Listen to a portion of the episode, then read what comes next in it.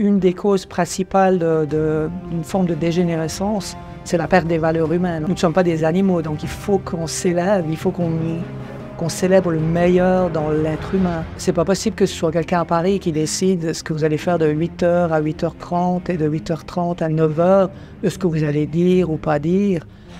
Les gens ne sont pas des automates et si on rentre dans ce système-là, ça va être profondément ennuyeux les cours et ça va, ça va tuer la vie quelque part. Dans l'école que j'avais créée en Inde, par exemple, on se retrouvait où les enfants à 10 heures, les parents devaient leur dire arrête de faire ton projet, arrête d'étudier, tu dois aller au lit.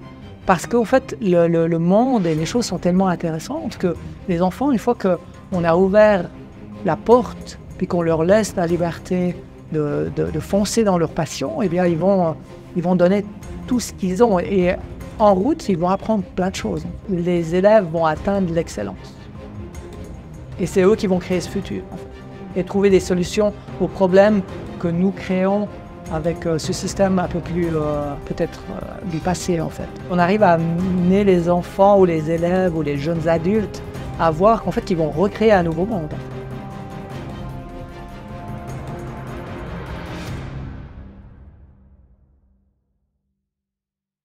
Bonjour Monsieur Dini. Bonjour. Merci d'avoir accepté cette interview pour NTD. Avec plaisir, avec plaisir. Vous êtes euh, éducateur et spécialiste en pleine conscience. Vous êtes euh, connu pour vos travaux dans l'éducation intégrale. Vous avez écrit des livres qui ont été traduits dans plusieurs langues. Vous avez même créé euh, deux écoles mhm, en lien avec ce que vous faites. Vous enseignez dans des établissements scolaires, tant publics que privés. Vous enseignez également dans des entreprises. Vous avez formé des milliers de personnes, des enseignants, des enfants, des adolescents, partout dans le monde. Et en plus de ce travail éducatif que vous menez, vous avez euh, initié deux projets, le projet Gratitude et le projet Force de caractère, on va en parler euh, un peu plus tard, qui visent à améliorer la santé mentale des jeunes en Suisse romande.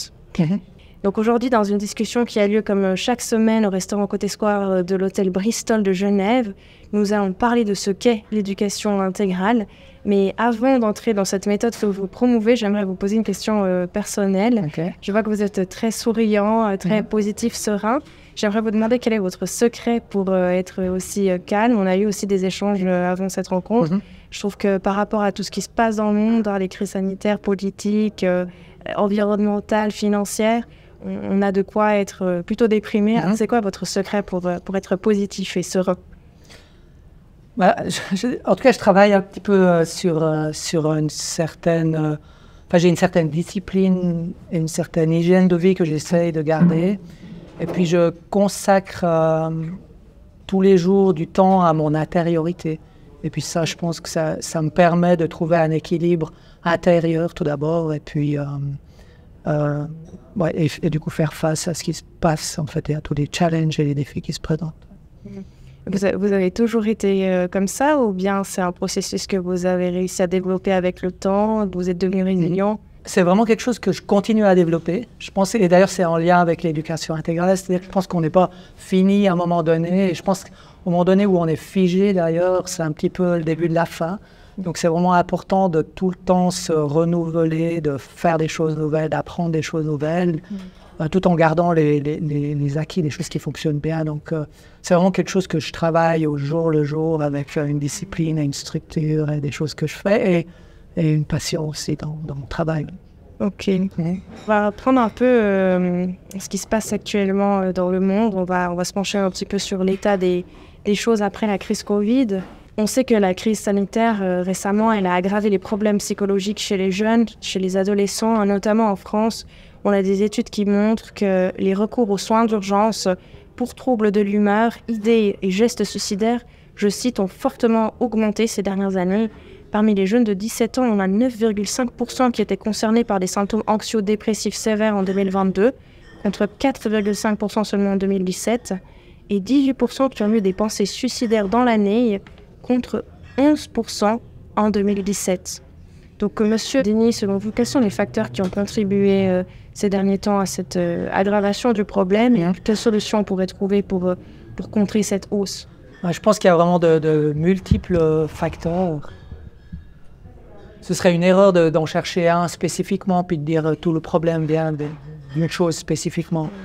Mais je pense qu'on voit, et, les, enfants vivent dans ce monde des adultes qui s'accélère avec de plus en plus de stress, avec aussi un petit peu une, une, folie, puisque quelque part, tous les scientifiques nous disent qu'on fonce dans le mur et puis on accélère en fait. Et, donc les, les, les, enfants ou les jeunes qui, qui grandissent là-dedans, il y a de quoi être déboussolé en fait.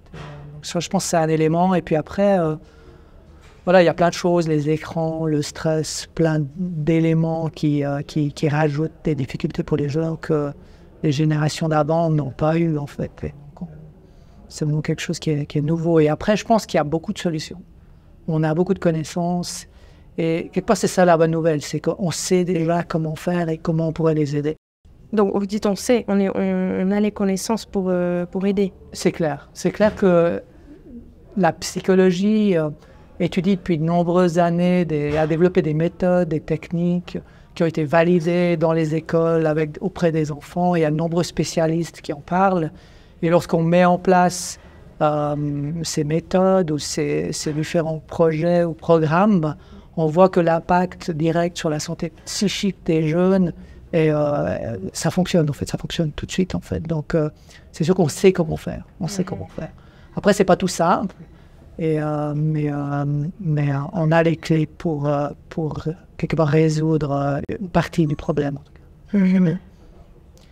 Et justement, on en vient à l'éducation intégrale que vous promouvez. Hein. C'est ça, pour vous, en tout cas, la solution. Vous avez regroupé dedans plein de connaissances que vous avez et vous les avez euh, formatées en un programme. Est-ce que vous pourriez nous dire deux mots de cette euh, éducation intégrale? Euh, Déjà, c'est pas moi qui ai inventé l'éducation intégrale. Donc, c'est une Française, Mira Alfassa, qui a aussi donc, qui a créé la première école basée sur ce concept, et puis qui, avait, qui a créé aussi Auroville, en fait, qui a fondé Auroville, qui est un peu une ville utopiste euh, en Inde. Et puis euh, Sri Aurobindo aussi, un penseur, un yogi, un poète euh, indien en fait, qui était qui a étudié dans les plus grandes universités du monde, qui parlait latin, grec, allemand, français, italien, et, qui donc c'est eux qui ont développé ce concept d'éducation intégrale que moi-même j'ai étudié en fait. J'ai vécu 20 ans en Inde et puis j'ai étudié qu'est-ce que c'est en fait, comment ça fonctionne. Donc si en quelques mots, ce que, ce on pourrait dire qu'il y a trois éléments principaux dans l'éducation intégrale. Une, c'est que l'on veut s'ouvrir dans l'horizontalité, c'est-à-dire que plutôt que juste apprendre quelque chose qui est étroit, on veut élargir le spectre de l'apprentissage en incluant d'autres éléments comme euh, les, valeurs, les, valeurs, humaines, les compétences émotionnelles, euh, le, lien avec le corps. on veut faire beaucoup plus de, d'activité physique que ce qui se fait actuellement dans les écoles. C'est, toutes ces choses mises ensemble, le développement des facultés mentales, le développement de l'esthétique, de l'éthique aussi. Euh, donc c'est, cette ouverture sur, sur l'horizontalité qui donne quelque chose de beaucoup plus large que, que que l'on a actuellement dans certaines écoles, même si on voit que le mouvement, en tout cas en Suisse, d'élargissement est en train de se faire. Donc c'est quelque chose qui se passe avec le plan d'études roman qui a été euh, qui a inclus justement les compétences émotionnelles, les valeurs humaines, toutes ces choses. Donc c'est quelque chose qui est déjà en train un peu de se mettre en place dans le, dans le système éducatif. Après, il y a un autre mouvement qui est plutôt d'approfondissement. Mm-hmm. Donc là, l'idée, c'est que, et ça, c'est un élément, un thème central de l'éducation intégrale, c'est que l'enfant est surtout est, une présence, est une conscience, il y a quelqu'un à l'intérieur. Donc si on regarde un enfant, on voit qu'il y a quelque chose qui brille dans ses yeux, il y a une lumière qui est là. Et euh, quelque part, un des éléments cruciaux de l'éducation intégrale, c'est de faire que l'enfant reste connecté à cette présence qu'il est, en fait, quelque part.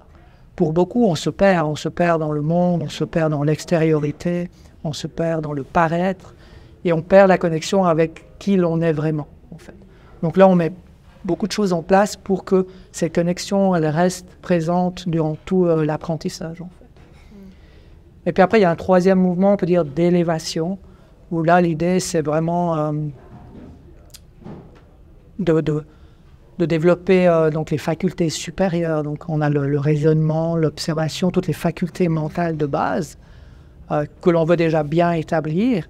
Mais après, on peut même monter encore d'un cran et puis s'ouvrir à des facultés supérieures, par exemple, telles l'intuition, qui sont des choses que l'on trouve même Euh, c'est des choses que Einstein utilisait, que Steve Jobs utilisait. Donc, euh, c'est des choses qui sont vraiment précieuses et puis qui sont un peu comme ça le, sommet de ce que l'humanité peut produire dans ses plus grands génies. Donc, c'est ce mouvement d'élévation, on peut aussi l'amener dans le système éducatif. Impressionnant. J'ai l'impression que c'est des. Enfin, en tout cas, vous parlez du retour aux valeurs. Ça, c'est quelque chose qu'on avait peut-être il y a 100 ans ou 200 ans, quand euh, les sociétés n'étaient pas encore laïques, qu'on avait la religion, la moralité mhm. qui était plus mise en avant. Mhm. C'est quelque chose, effectivement, qui, dans une société matérialiste, se perd, s'est perdu. Est-ce que vous pensez que si on continue dans cette voie matérialiste, on risque de, de foncer droit dans un mur? C'est clair, en tout cas, c'est une des causes principales d'une forme de dégénérescence, c'est la perte des valeurs humaines, en fait. Euh, nous, ne sommes, pas des animaux, donc il faut qu'on s'élève, il faut qu'on qu'on célèbre le meilleur dans l'être humain. Et, et, c'est clair que cet utilitarisme à outrance est délétère. Donc on veut vraiment euh, cultiver ses forces de caractère mais ça doit être renouvelé. Donc on ne peut pas le faire comme on le faisait il y a 100 ans, ça ne marchera pas. Ce pas des codes moraux que l'on doit apprendre par cœur et puis qui font qu'un individu devient éthique. C'est un autre mouvement. Et cet autre mouvement, on a les, connaissances en tout cas pour l'initier. Typiquement, on peut, plutôt que de dire à l'enfant ce qui est bien ou pas bien, même s'il y a des règles de vie et puis que ça, on doit, on doit les partager avec l'enfant, il y a des règles de classe, il y a des règles dans la famille, mais, donc ça c'est un peu les lois ou les règles morales, mais après ce sens éthique, ce sens de sentir ce qui est juste et bien, on peut l'éveiller chez l'enfant. Puis juste en lui posant des questions, en disant comment tu te sens d'avoir fait ça, est-ce que tu es à l'aise, est-ce que tu sens que c'est juste?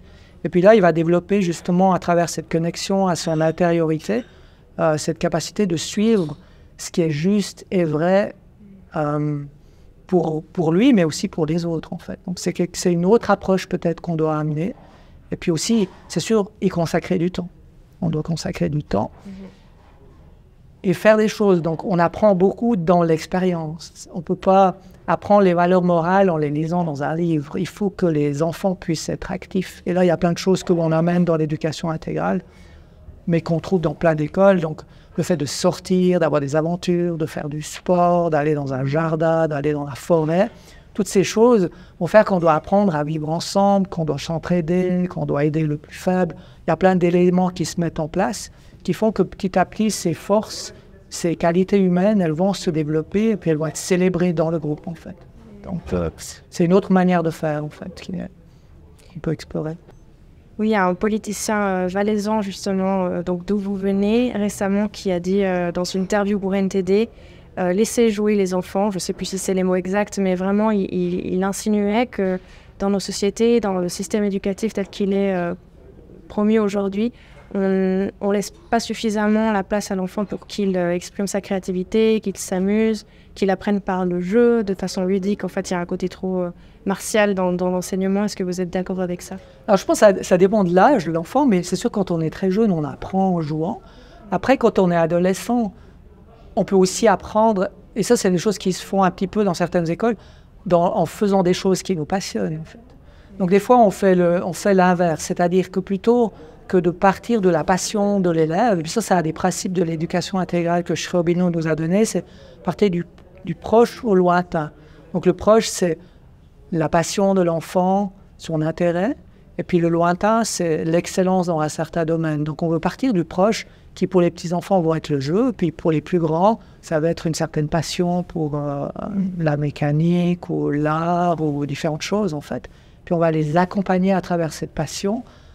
Euh, et, dans certains cas, dans, dans l'école que j'avais créée en Inde, par exemple, on se retrouvait où les enfants à 10 heures, les parents devaient leur dire arrête de faire ton projet, arrête d'étudier, tu dois aller au lit. Parce qu'en fait, le, monde et les choses sont tellement intéressantes que les enfants, une fois qu'on a ouvert la porte, puis qu'on leur laisse la liberté de, foncer dans leur passion, eh bien, ils vont, ils vont donner tout ce qu'ils ont. Et en route, ils vont apprendre plein de choses. Mm-hmm. Donc, on va vraiment adapter. Euh, à l'âge de, de, l'enfant. Mais c'est sûr que le plaisir est au centre quand même de l'apprentissage. Il faut qu'on ait du plaisir. Et en même temps, on a besoin de discipline. Donc c'est cet équilibre que l'on doit trouver euh, aussi qui est, qui est nécessaire. Est-ce que vous pourriez nous dire si là vous parliez d'une école que vous avez fondée en Inde, est-ce qu'il en existe également en Suisse et en France des, des écoles de, qui promeuvent justement l'éducation intégrale? Il y a vraiment des écoles qui sont euh, basées sur cette pédagogie et ça, il n'y en a pas beaucoup, on peut dire, euh, en Europe. Mais par contre, il y a un mouvement général qui va dans cette direction. Comme je le disais avant, en Suisse romande, on a le plan d'études romand qui a ouvert un peu les perspectives, qui s'est dit on ne peut pas simplement euh, apprendre par cœur des choses toute la journée, il faut aussi qu'on fasse des choses. Il y a une ouverture. Et puis c'est aussi quelque chose, donc je travaille aussi beaucoup avec les écoles alternatives et les écoles privées en Suisse. Et c'est un mouvement naturel d'aller vers quelque chose d'intégral en fait. Et je pense qu'une des forces de, l'éducation intégrale, c'est que ce n'est pas quelque chose de dogmatique, de fermé. C'est quelque chose qui va s'adapter à l'école, à l'enfant, aux besoins, à l'enseignant, à la famille même et au pays dans lequel c'est mis en place en fait. Donc c'est vraiment quelque chose que l'on voit qui se met naturellement en place dans de nombreuses écoles. Il y a un exemple par exemple d'une école à, à, à Lausanne, l'école des collines, qui a pris comme pédagogie la, la, pédagogie Reggio Emilia, qui est quelque chose qui travaille beaucoup avec le sens esthétique. Puis en discutant avec la directrice, elle me dit, ah ouais, on fait aussi la philo, on fait aussi un peu de yoga, puis on va aussi dans la nature, et puis on fait de la pratique attentionnelle. Puis je lui dis, mais est-ce que tout ça, ça fait partie de, de la pédagogie Reggio Emilia? Puis elle me disait, non, pas du tout, c'est des choses qu'elle a rajoutées parce que c'est logique en fait. C'est juste logique d'amener toute cette richesse et toute cette vastitude, ces différents éléments dans l'apprentissage. Donc comme c'est logique, on voit qu'il y a un mouvement qui va dans cette direction dans les écoles où on laisse assez de liberté pour les enseignants pour aller dans cette direction. Mais dans votre idéal euh, de l'enseignement et de l'éducation, il y a quand même une part euh, où on force un peu l'enfant à étudier, à apprendre à lire, à écrire, à calculer, ou euh, vraiment la, possibilité de laisser à l'enfant de, chercher à faire ce qui lui plaît, d'investiguer dans une branche qu'il préfère. Comment ça, ça se passe Nous, on, va consacrer du temps à la lecture donc il y aura du temps qui est consacré toutes les semaines à lire parce que c'est tellement important. Mm. Euh, dernièrement, on a vu qu'il y a plein de, il y a plein de jeunes qui, à 15-16 ans, euh, je discute avec quelqu'un qui travaille au collège, qui ne comprennent pas ce qu'ils lisent en fait. Donc c'est assez affolant et donc il faut prendre du temps pour lire en fait. Mais c'est passionnant ce qui se passe dans les livres. Il y a des centaines de millions de livres. Et si on arrive à trouver de nouveau l'intérêt de l'enfant, puis qu'on arrive à faire que le livre qu'il lit, c'est quelque chose qui l'intéresse, bah, il va le prendre à la maison. Et c'est vraiment ce qui se passe. Donc ils prennent à la maison et puis ils commencent à lire en dehors de l'école. Et puis du coup, il développe son mental à travers, euh, à travers la lecture, mais à travers le plaisir de lire. Donc on va vraiment avoir des, des moments spécifiques qui sont quand même dédiés aux mathématiques, au français, ou à tout. La langue, c'est vraiment la base quand même, c'est sûr. Par contre, on va essayer de rendre ça extrêmement intéressant. Et c'est toujours euh, l'éducation intégrale, et je pense que l'éducation du futur doit être compris avec un mental subtil, donc c'est pas que le plaisir, donc euh, il faut un minimum de discipline. Mais, euh, mais par contre, c'est tellement intéressant le monde que les enfants, et ça c'est vraiment quelque chose que, en tout cas moi j'ai vécu et que toutes les personnes qui ont étudié les écoles alternatives, si on met des livres partout, si on aime lire, si on leur lit des histoires, ils vont aimer lire. C'est juste euh, parce que c'est passionnant tout ce qui se passe. Lire, c'est rencontrer les plus grands esprits de l'humanité, en fait, et passer un moment avec. Donc tous les enfants sont contents de se mettre sur les genoux de, Einstein ou de, je ne sais quel écrivain. On sait que de façon générale, les autorités en France, en Suisse, elles sont plutôt frileuses quand on parle d'école à la maison, de programmes alternatifs au système qui est en place. En France notamment, on voit que les, euh, les autorités veulent centraliser vraiment l'éducation au maximum, avoir sous contrôle l'éducation des jeunes. Euh, est-ce que vous auriez peut-être euh, quelque chose à formuler pour rassurer les parents, les, enseignants qui sont un petit peu craintifs et qui se demandent si éduquer comme ça, de façon plus libre, ça porte ses fruits Est-ce que, est que ça fonctionne finalement, cette éducation intégrale pour les enfants? Alors c'est clair que l'éducation, dans, certains cas, elle va fonctionner beaucoup mieux que l'école publique, dans certains cas. Après, ça demande toujours comment on le fait et qui on est, quelles sont les compétences. Et, euh, Mais je pense qu'un des, à des éléments problématiques, c'est cette centralisation dont vous venez parler, en fait. Mm. C'est-à-dire que c'est pas possible que ce soit quelqu'un à Paris qui décide ce que vous allez faire de 8h à 8h30 et de 8h30 à 9h, de ce que vous allez dire ou pas dire. Les gens ne sont pas des automates et, si on rentre dans ce système-là, ça va être profondément ennuyeux les cours et, euh, et, et, ça, va, ça va tuer la vie quelque part. Donc c'est n'est pas la bonne solution. Il faut avoir, c'est sûr qu'il faut avoir une direction. Il y a des choses qu'on peut faire, il y a des choses qu'on ne peut pas faire. Mais par contre, la liberté est essentielle à l'apprentissage. Donc cette liberté doit être donnée au directeur d'école, cette liberté doit être donnée aux enseignants, cette liberté doit être donnée à l'élève, tout en respectant certaines règles et euh, certains schémas. Mais donc chaque enseignant est différent, donc euh, chacun a des forces de caractère euh, différentes et on ne peut pas dire vous allez enseigner ça de cette manière ou ça c'est la vérité absolue et puis si tous les élèves font comme ça, ça va marcher on n'est pas, on n'est pas de la mécanique, on n'est pas dans une industrie, on n'est pas dans une usine. Il faut que ce soit vivant, et pour que ce soit vivant, il faut un minimum de liberté. Donc formons bien les enseignants, parce que moi je suis quand même partisan de l'école. Formons, formons bien les enseignants, mais laissons-leur une certaine liberté, comme c'est dans le cas dans certains pays. Je crois que au Québec, euh, par exemple, le village peut choisir quel type d'éducation il va donner. Ce sera plutôt Montessori ou euh, euh, un courant alternatif ou euh, ce sera classique en fait. Donc laissons plus de liberté tout en gardant un œil dessus, bien sûr. L'idée, c'est pas de faire n'importe quoi. Donc, mhm, mhm. de nouveau, c'est cet équilibre. Mais trop de centralisation tue, c'est certain. Mhm. Vous avez juste un exemple de choses que vous inculquez quand vous formez des enseignants, de, méthodes que vous leur transmettez ou de conseils que vous donnez aux enseignants de l'école publique notamment euh, pour euh, s'ajuster avec un programme qui est en place? Comment est-ce qu'ils peuvent apporter euh, leur force de caractère dans leur enseignement? Donc en effet, je travaille pas mal avec les forces de caractère. Et puis donc l'idée, c'est que chaque enseignant et d'ailleurs chaque enfant aussi est unique et différent. Mhm. Vous êtes unique, je suis unique et tout le monde est unique. Et euh, donc ça, c'est la psychologie positive qui a étudié. Et puis, euh, euh, il y a tout un protocole qu'on met en place qui est assez simple, mais qui permet à chaque enseignant de découvrir ses forces de caractère. Et aussi, on peut découvrir aussi les forces de, de, l'élève, en fait. Et puis après, c'est clair que si j'utilise mes forces de caractère, plus je les utilise, plus je vais m'épanouir.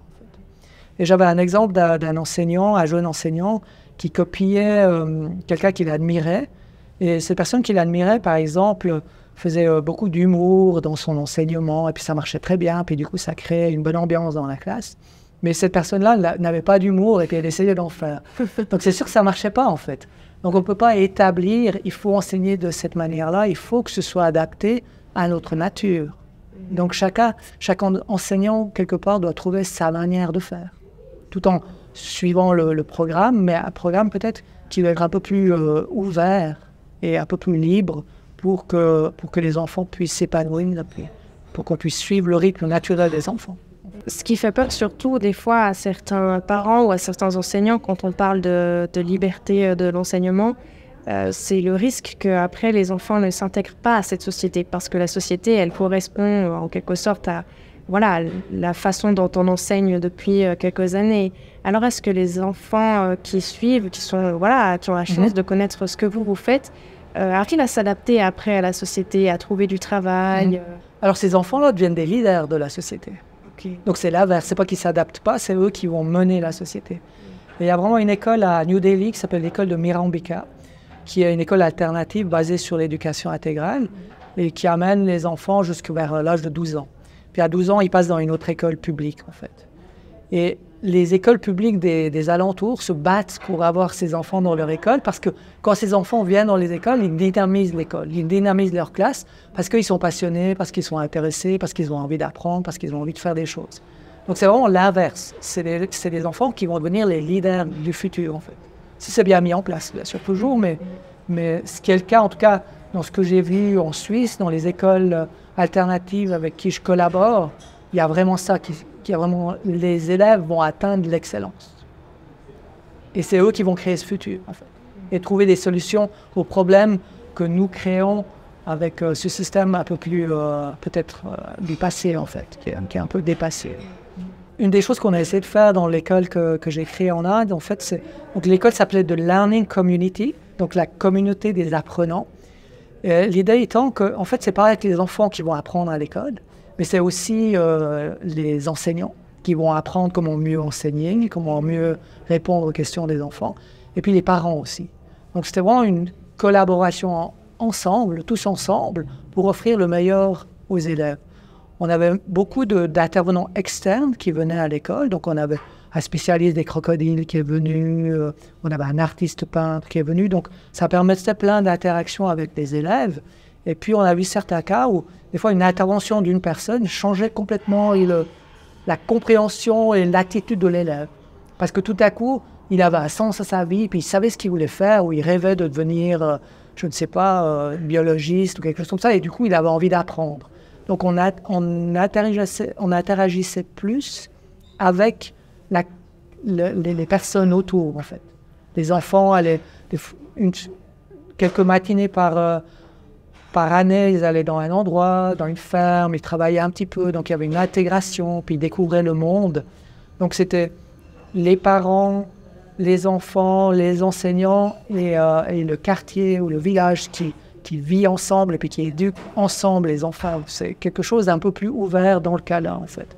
On travaillait aussi avec euh, les gens qui étaient à la retraite. Parce qu'il y a des gens qui sont à la retraite, puis qui ont étudié quelque chose pendant 40 ans, 50 ans, qui sont excellents dans leur domaine. Euh, on a le cas où c'est un des problèmes qu'on a dans l'école publique, c'est que si vous êtes seul avec 25 élèves, c'est difficile d'offrir à chacun quelque chose de qualité.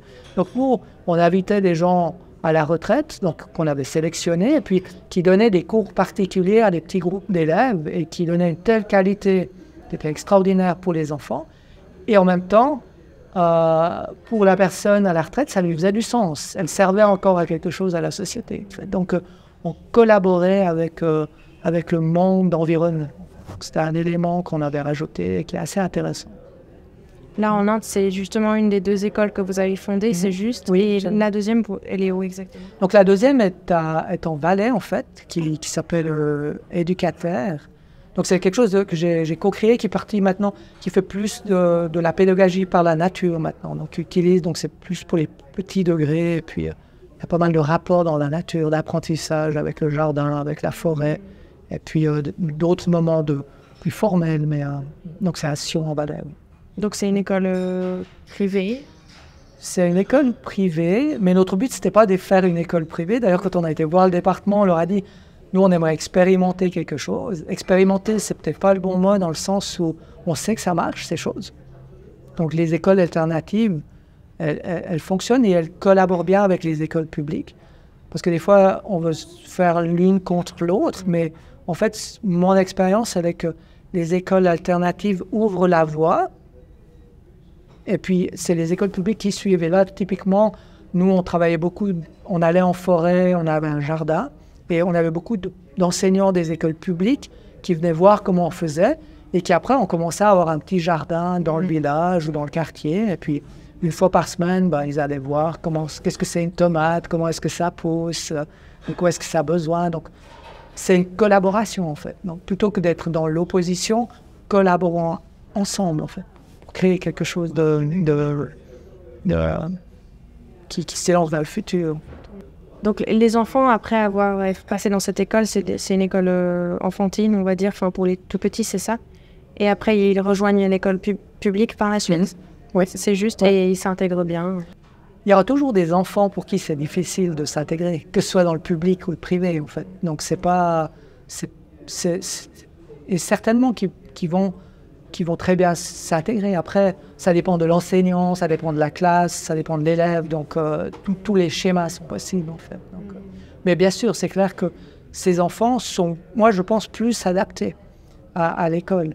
Typiquement, une des... Une des euh, je me rappelle une de, jeune fille qui avait appris en Inde, donc qui avait fait l'école en Inde, cette école alternative. Et puis à 12 ans, elle était suissesse, mais elle a vécu, elle a grandi en Inde et à 12 ans, elle s'est dit bah, je vais aller voir qu'est-ce que c'est l'école publique en Suisse. Donc, à 12 ans, elle a pris l'avion tout seule pour venir en Suisse. Il y a quelqu'un qui l'a accueillie, bien sûr. Après, elle a pris le train toute seule pour aller. Euh, et du coup, elle, a fait deux mois au Tessa, en fait, dans une école publique, en fait. Et puis, euh, ça s'est bien passé. Donc, ces enfants-là, ils aiment expérimenter, ils aiment les défis. Et, et, du coup, par exemple, dans son cas, bah, elle parle trois, quatre langues déjà à l'âge de 12 ans, en fait. Ça, c'est le bénéfice de ce genre d'approche. Sur votre site internet, vous avez parlé d'autres projets que vous avez mis en place, notamment euh, l'un d'entre eux, c'est le projet Gratitude, lors duquel ont participé 2500 élèves. Alors, qu'est-ce que c'est concrètement ce projet? Donc, l'idée, c'est de faire de la gratitude le fil rouge d'une année scolaire. Donc, la psychologie a découvert que la gratitude, c'est une des qualités humaines les plus puissantes et transformatrices qui existent. Quand on la ressent, c'est un peu comme un soleil qui s'ouvre à l'intérieur. Mm. Et, et donc, il y a des centaines, voire des milliers d'études scientifiques sur les, bénéfices, les bénéfices de cultiver la gratitude, en fait. Donc, c'est... Et donc, c'est des choses qui sont connues. Le seul problème, c'est que des fois, on fait, on fait, euh, enfin, certains enseignants vont faire trois fois dans l'année un petit exercice, mais c'est pas suffisant, en fait. Si on veut vraiment changer, on sait avec la neuroplasticité qu'il faut euh, entraîner plus de fois le, cerveau pour, euh, pour que ça devienne un acquis, en fait. Donc là, l'idée, c'est toutes les semaines de prendre un moment et puis de cultiver euh, cette capacité de, de, ressentir la reconnaissance pour les choses. Donc là aussi, il y a cette vision intégrale, c'est-à-dire que c'est pas rien que sur... Alors les enfants vont commencer, bah, je suis content parce que j'ai reçu un cadeau, mais après, on va élargir le champ, on va dire, mais est-ce que quelqu'un t'a aidé aujourd'hui? Est-ce que quelqu'un t'a fait preuve de générosité? Est-ce que tu as vu quelque chose de beau? Est-ce que tu as entendu quelque chose de beau? Euh, quel, quel livre as-tu aimé? Donc on va vraiment élargir le champ euh, et inviter les enfants à tourner leur regard vers ce qui est beau, vers l'excellence en fait. Et de se nourrir d'excellence, de se nourrir de beauté en fait.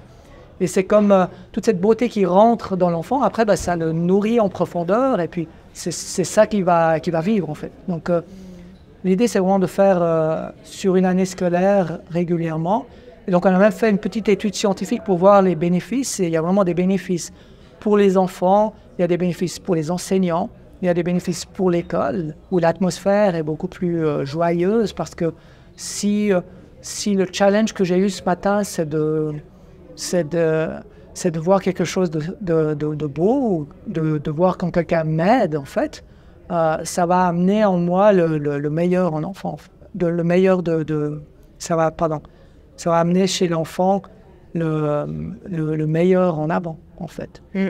Et, du coup, ça va vraiment changer l'atmosphère de, de la classe, de l'école, et euh, typiquement aussi du quartier ou du village. Dans une, de, dans une de ces écoles, ils ont décidé que chaque élève a fait une petite carte postale. Ils ont défini une personne du village à qui ils allaient l'envoyer, en fait. Et puis euh, voilà, ils ont écrit aux pompiers, ils ont écrit aux boulangers, ils ont écrit aux coiffeurs, ils ont écrit à l'artiste. Et puis tous ces gens ont reçu une petite carte, carte postale d'un enfant qui leur disait euh, merci. Et donc les gens étaient très touchés. Les pompiers sont venus dans l'école. Le petit garçon qui avait écrit la carte postale s'est retrouvé sur le camion de pompiers en fait. Donc euh, c'était vraiment très très riche et très beau.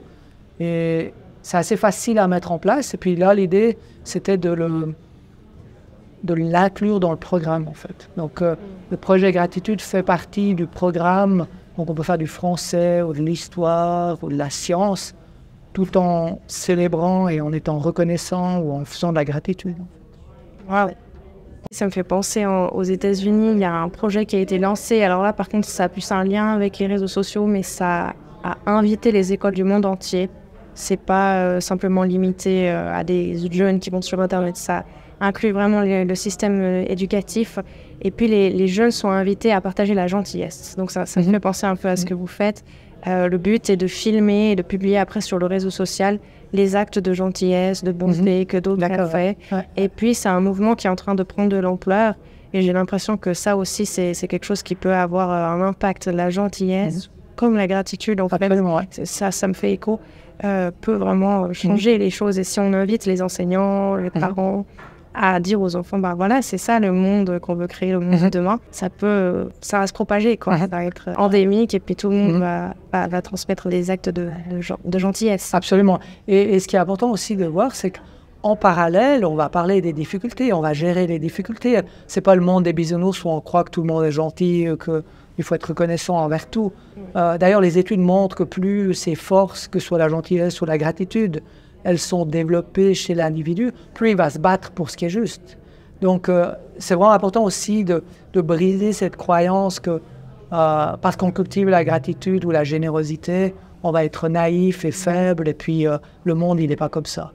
Bien justement, on veut créer un autre monde. Et, donc ça, c'est... On parlait avant de comment est-ce qu'on peut ramener ces valeurs bah, c'est des, mouvements comme ça, des projets comme ça qui, qui, euh, qui, qui, régénèrent ces valeurs humaines qui sont essentielles à notre vivre ensemble, en fait.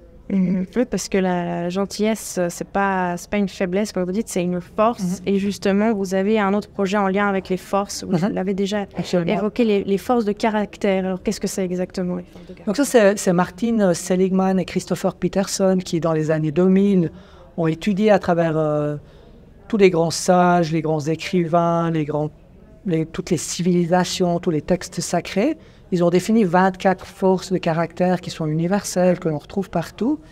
Et puis après, il y a plusieurs moyens. On peut faire un test en ligne, on peut euh, demander à quelqu'un. Enfin, il y a plusieurs moyens de, de, de, découvrir en fait quelles sont les forces de chacun. En fait, donc l'idée c'est que chaque élève et chaque enseignant et même chaque parent est unique et cette unicité va se manifester à travers des forces particulières. Il y a un bouquet de forces particuliers qui est unique à moi, en fait. Et donc, l'idée, c'est d'inviter les élèves. Euh, donc, je travaille avec pour que les, enseignants fassent ces, aident les élèves à découvrir leurs forces. Et euh, une fois que chaque élève a trouvé un peu ses forces de caractère, l'idée, c'est de les utiliser le plus souvent possible, de les utiliser pour apprendre, pour euh, étudier, pour euh, euh, vivre une vie qui a du sens, pour gérer ses difficultés. Donc ça, ça nous donne plein d'outils pour s'épanouir en fait. Et vraiment trouver l'excellence en se connectant profondément à ce qui est juste et vrai pour nous. Et donc le projet concrètement, c'était quoi? Le projet Force de caractère C'était de transmettre cette notion aux gens. Donc alors là, je travaille avec les, les enseignants, donc je vais dans les écoles, je forme les enseignants euh, j'ai passé trois ans à écrire un livre euh, euh, sur les forces de caractère. Donc, je donne une petite formation, c'est trois fois deux heures sur une année scolaire. Les, enseignants repartent avec la formation et le livre. Et puis, j'ai aussi un livre pour les élèves, en fait.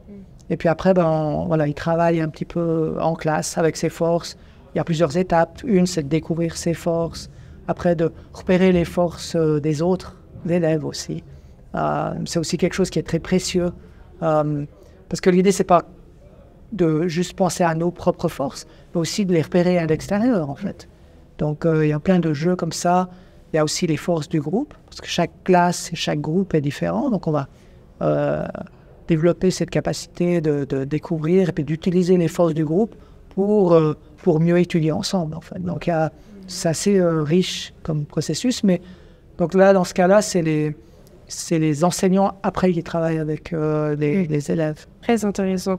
Peut-être avant qu'on conclue, est-ce que vous pourriez nous raconter si vous avez des anecdotes en lien avec euh, qui permettraient d'illustrer les bienfaits de votre méthode? Il y a deux anecdotes qui me viennent. Une des anecdotes, la première, c'est elle n'est pas directement à l'éducation intégrale, mais c'est l'histoire de Dominique O'Brien. Dominique O'Brien, c'était un jeune garçon, c'est écrit euh, dans son livret scolaire quand il levait la main euh, il fallait lui poser tout de suite la question parce que deux minutes après, il ne se rappelait plus de sa propre question. Donc il a une mémoire catastrophique, donc à 13 ans. Et Dominique O'Brien est devenu huit fois champion du monde de mémorisation. Je ne sais pas si vous savez quel est le record euh, de, du chiffre pi mémorisé, en fait. Non. Alors, je, discutais avec, avec euh, une jeune hier, puis elle disait 10, après 20, 30. Puis il disait, mais c'est pas possible. Je disais, plus, plus. En fait, c'est 70 000. Donc, quelqu'un a mémorisé 70 000 chiffres après la virgule. Et euh, je crois qu'il faut plus de 24 heures juste pour nommer les chiffres, en fait.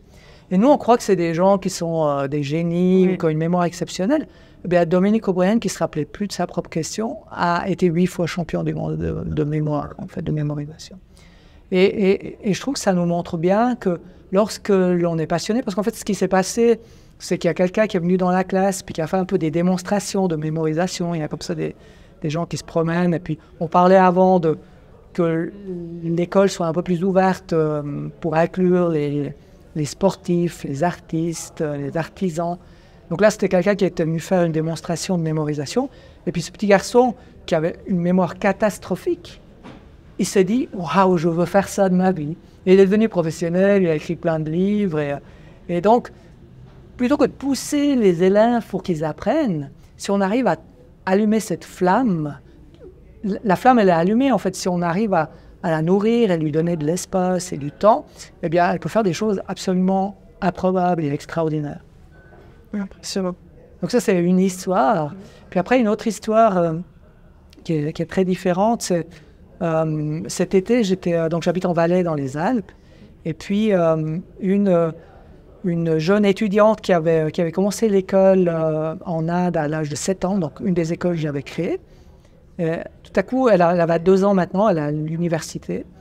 Et puis elle, m'a écrit, elle m'a dit, je veux venir marcher dans les Alpes. Est-ce que je peux venir? Je lui ai dit, ouais, bien sûr, bienvenue. Et donc, on a été marcher dans les Alpes. Et puis, donc elle a grandi dans le Tamil Nadu, dans le sud de l'Inde, qui est complètement plat.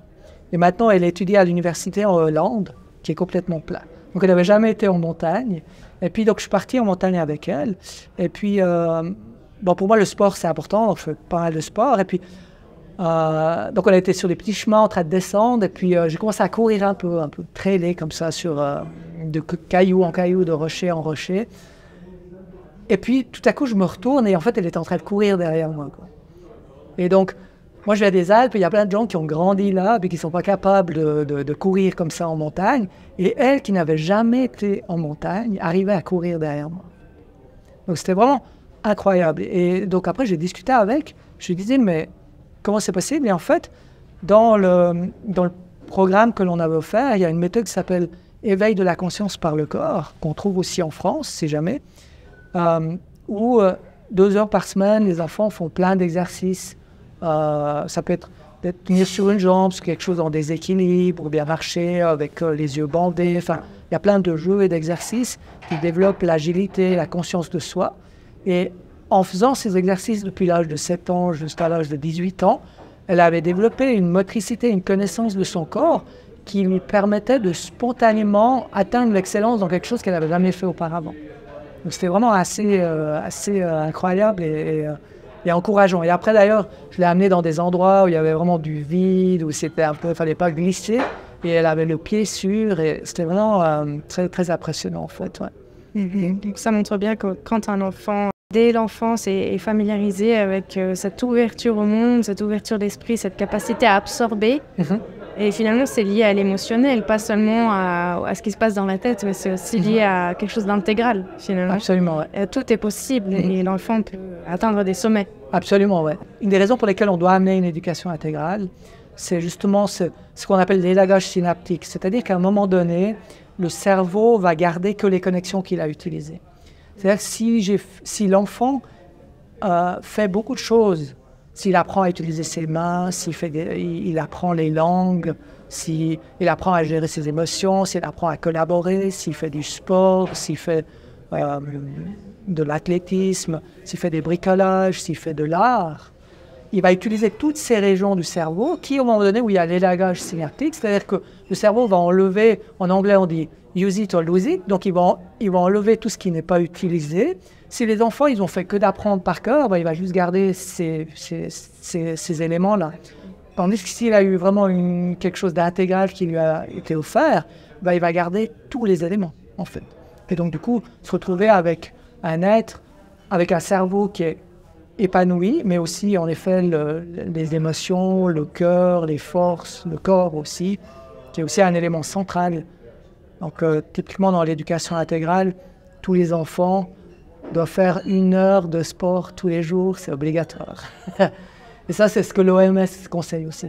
Mais comment est-ce que je peux vivre si je ne suis pas en forme physiquement?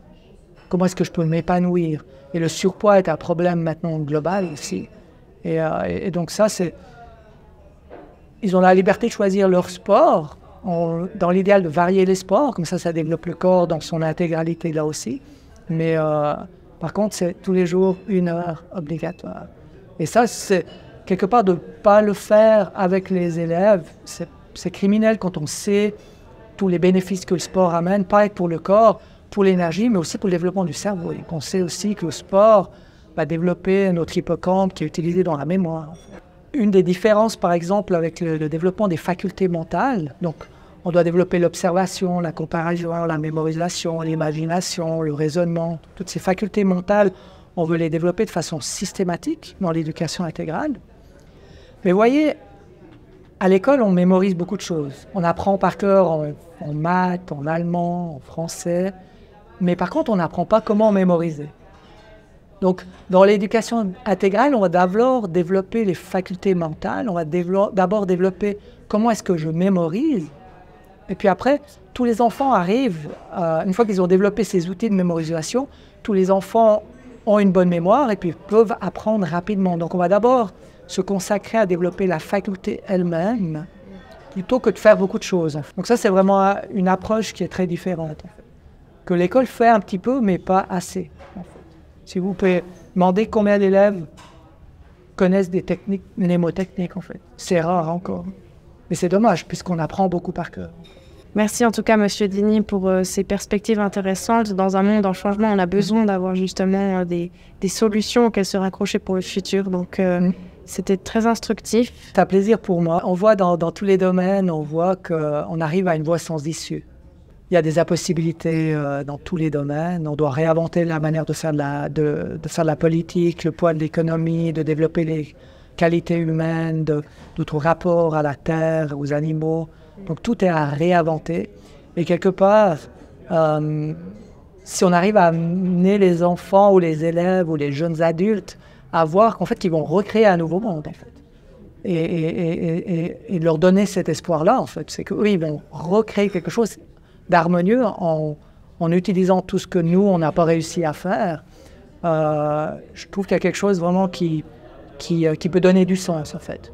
Ils doivent recréer ce monde, en fait, qui est un peu braque-ballant. Et, du coup, euh, c'est super intéressant de recréer un nouveau monde, en fait. Mm -hmm. En utilisant toutes nos expériences, bien sûr. Mm -hmm en mettant de côté ce qui est le plus mauvais dans l'histoire et en gardant les choses positives. Voilà, et en allant de l'avant, en fait, en allant de l'avant. Et, et, je pense que l'humanité a montré que le, le, on, a, on a réalisé plein d'impossibilités, et donc on va pouvoir continuer à le faire, en fait. Et, mais il faut, que les, il faut de l'espoir. Et la liberté est nécessaire pour réaliser cette chose. Mais en tout cas, merci beaucoup de m'avoir invité. C'est un plaisir. Merci à vous, M. Dini, et peut-être à bientôt pour une, une nouvelle discussion. Très bien, merci.